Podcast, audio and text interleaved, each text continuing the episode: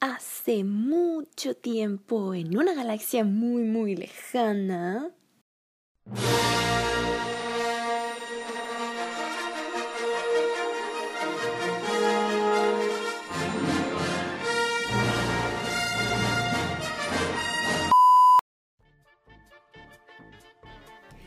Bienvenidos a esta edición especial de la Grupi Moderna y feliz 4 de mayo para todas, todos y todes los fans de Star Wars esparcidos por el universo. ¡Yay!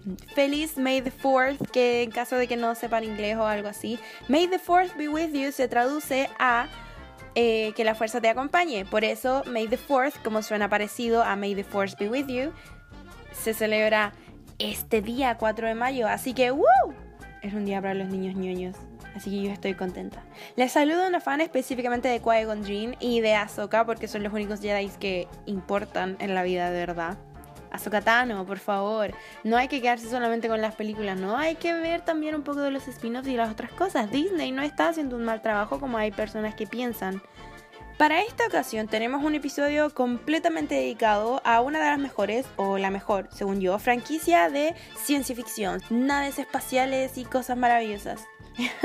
y sobre todo, obviamente, recordando que este es un microespacio netamente musical, nos vamos a centrar en el compositor americano John Turner Williams, que no solo hizo la música para Star Wars, sino que para muchísimas otras películas más películas y franquicias como lo son la serie entera de Indiana Jones. Hizo las primeras de Mi Pequeño Angelito, la lista de Schindler, hizo las películas de, la música, obviamente, para las películas de Jurassic Park y también para las tres primeras de Harry Potter. Y también hizo la música de ET. Así que a mí ya personalmente en todas las películas que ha hecho, eh, bueno, en la mayoría en realidad, me gustan muchísimos. Y también Harry Potter es una de mis sagas favoritas. De cualquier forma, John Williams hace música fantástica. Y no hace solamente música para películas, sino que también ha hecho conciertos de música clásica y otras cosas eh, como trabajos para orquestas. Pero la música es muy importante. Ahora también aprovecho de decir que en las películas, si no existiera la música, sería una cosa muy aburrida porque eso es lo que te crea, te va creando como la tensión, ¿verdad? O dependiendo del momento, si, si la escena en la que estás viendo es como más suavecita, la música obviamente tiene que seguir esa idea para crear este ambiente, para que el espectador se pueda sentir como acorde al sentimiento que quiere transmitir la escena. Así que yo creo que John Williams hace una pega súper buena. La música de John Williams para el OST, el soundtrack de Star Wars, entró a la librería del Congreso, si no me equivoco, como mm, el registro nacional de música por ser buena como históricamente, culturalmente y así como estéticamente. Onda, ya estuvo como todo, ha tenido muchísimos premios. Este man se ha ganado 25 Grammys, se ha ganado 5 eh, de los Academy Awards también y también se ha ganado algunos Golden Globes. O sea, ya estamos hablando de alguien que es sequísimo en lo que hace. Y toda esta genialidad va de la mano, onda, perfectamente con el resto de las cosas que componen este universo creado gracias a la Guerra de las Galaxias, que al fin y al cabo va mucho más allá que solo las películas de la línea temporal original, que vendrían siendo las tres trilogías, tres trilogías, desde A New Hope en 1977 eh, hasta The Rise of Skywalker el año pasado, el 2019.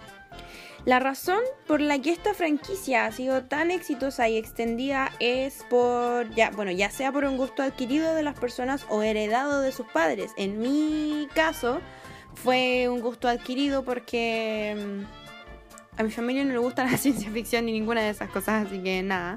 Pero sí, el primer amigo que tuve en mi vida me mostró como todas esas cosas ñoñas y de hecho gracias a él también empecé como a tener un gustito por la música y le tengo muchísimo cariño. Pero lo más probable es que haya sido para el resto de las personas algo heredado, porque obviamente viniendo desde varias décadas atrás, no es algo que a uno probablemente le vaya a gustar como de la nada, porque, bueno, obvio, en las nuevas generaciones, entre comillas, ya, hay mucha gente que no le gustan las películas viejas o ese tipo de cosas, entonces como que no les podrían llamar la atención así como de la nada.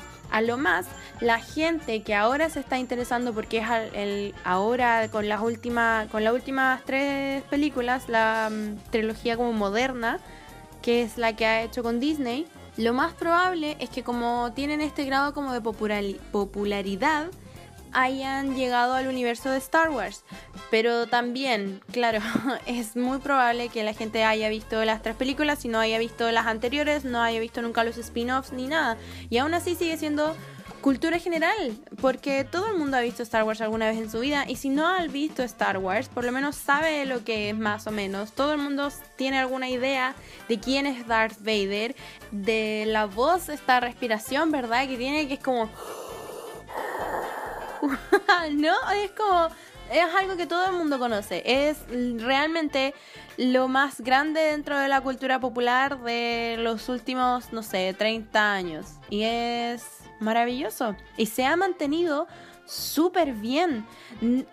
Aparte de la música, como ya habíamos hablado, que también es algo que todo el mundo conoce, todo el mundo conoce la cancioncita del principio de Star Wars, que es la misma que yo utilicé para el principio de este podcast. O la gente que es como ya un poquito más hardcore, más metida en la historia, puede conocer la canción que estoy usando de fondo, que es Cantina Band, que es de la primera trilogía, de un grupo de alienígenas que están tocando como en, un, en una cantina, obvio por algo, se llama Cantina Band.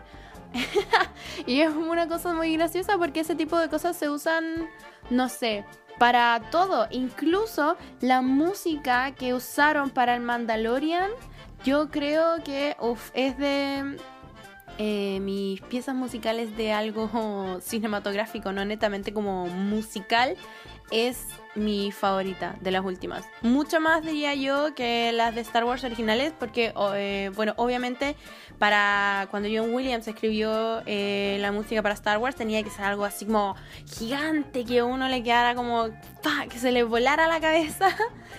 Cuando la escuchaba, cuando viera los créditos del principio, la historia que se estaba explicando al principio de todas las películas, obviamente uno queda así como, wow, maravillado. En cambio, en la música del Mandalorian es más lenta, es un poquito más suave y casi es como un poco más sombría. Y a mí como me gusta la música triste, obviamente me encanta. Y en sí la trama del Mandalorian también es muy buena. Y no solo eso, porque eso es lo bueno que tiene Disney, que Disney sabe explotar mucho.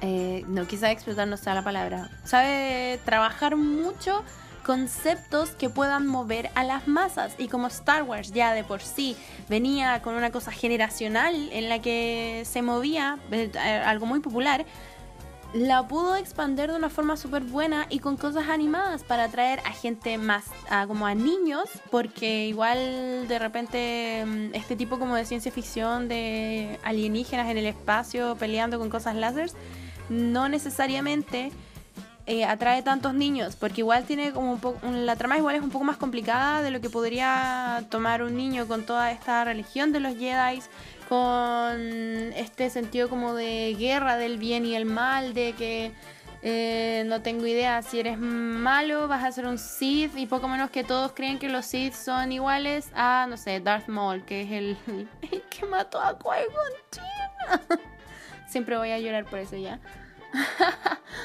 La cosa es que Disney lo ha podido eh, expandir de forma maravillosa, porque cuando hizo eh, Clone Wars y Star Wars Rebels, estas cosas pueden atraer a niños más chicos porque son animados y los personajes principales son niños también, entonces a ellos obviamente les da como, como esa facilidad de imaginarse a ellos mismos eh, como llevando la vida de esos personajes, que yo imagino que es como la, la forma más divertida de ser niño, al fin y al cabo usar la imaginación para ese tipo de cosas.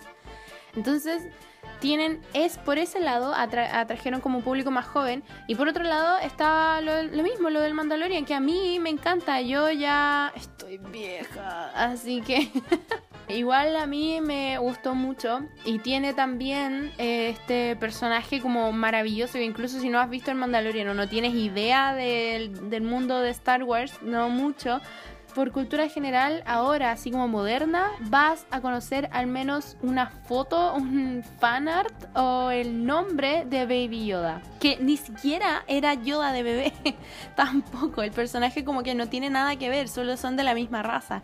Pero igual uno dice Baby Yoda y al tiro se viene esa imagen de, del Mandalorian. Entonces es, es algo que Disney ha estado trabajando súper bien. Y aún así, porque obviamente como no siguen eh, la línea temporal de la que ya habíamos hablado desde que empezó con A New Hope en el 77, siguen usando música parecida al main theme que es el que hizo John Williams. Entonces igual como que a ti te hace como una alusión también al Star Wars original. Entonces todo eso se va como, como uniendo también para crear un poco más este universo que se va como cerrando, que obviamente no todas las cosas que hay en esta línea, en estas diferentes líneas temporales, hacen mucho sentido porque, por ejemplo, no sé, en el spin-off de la vida de Han Solo no tiene nada que ver con la historia original, donde la única razón por la que vi fue porque salía Childish Gambino, que, o sea, Donald Glover, cuyo nombre artístico cuando hace música es Childish Gambino, y a mí me, me gusta mucho él. Mm, eso sí que lo encontré un poco más extra. Pero igual, hay gente que le gustó y hay gente que le le hacía como falta esta historia de más de más de Han Solo como de antes, siendo que hay un sinfín de cómics y novelas que también vienen por trilogías. Es como que el número de la suerte de Star Wars es el número 3, entonces se van moviendo siempre como por trilogías las cosas, ya sean los cómics, las temporadas de em, de las series de spin-off, de todas esas cosas. Es como su número de la suerte. Eso lo encuentro demasiado gracioso y que todo se mueve de tres en tres. Que igual está bien. Hay trilogías que son muy buenas. La primera trilogía de Star Wars para mí es la favorita. Las primeras tres películas de Harry Potter son las mejores, según yo.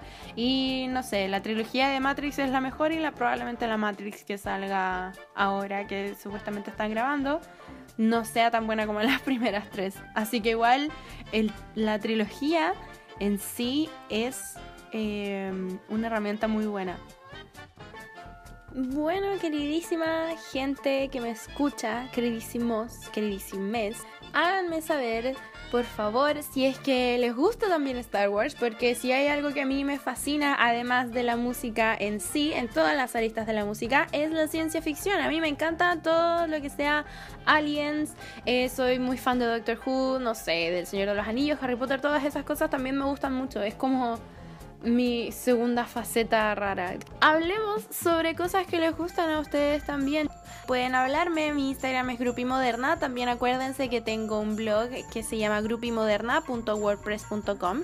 Avísenme también si es que les gustó este tipo de especial para saber si es que puedo hacer uno el próximo año también, no sé. Como siempre, si están de acuerdo con lo que digo o si no están de acuerdo con lo que digo, también pueden decirme. Yo estoy abierta a todos los tipos de feedback que puedan existir y los agradezco todos desde el fondo de mi corazón.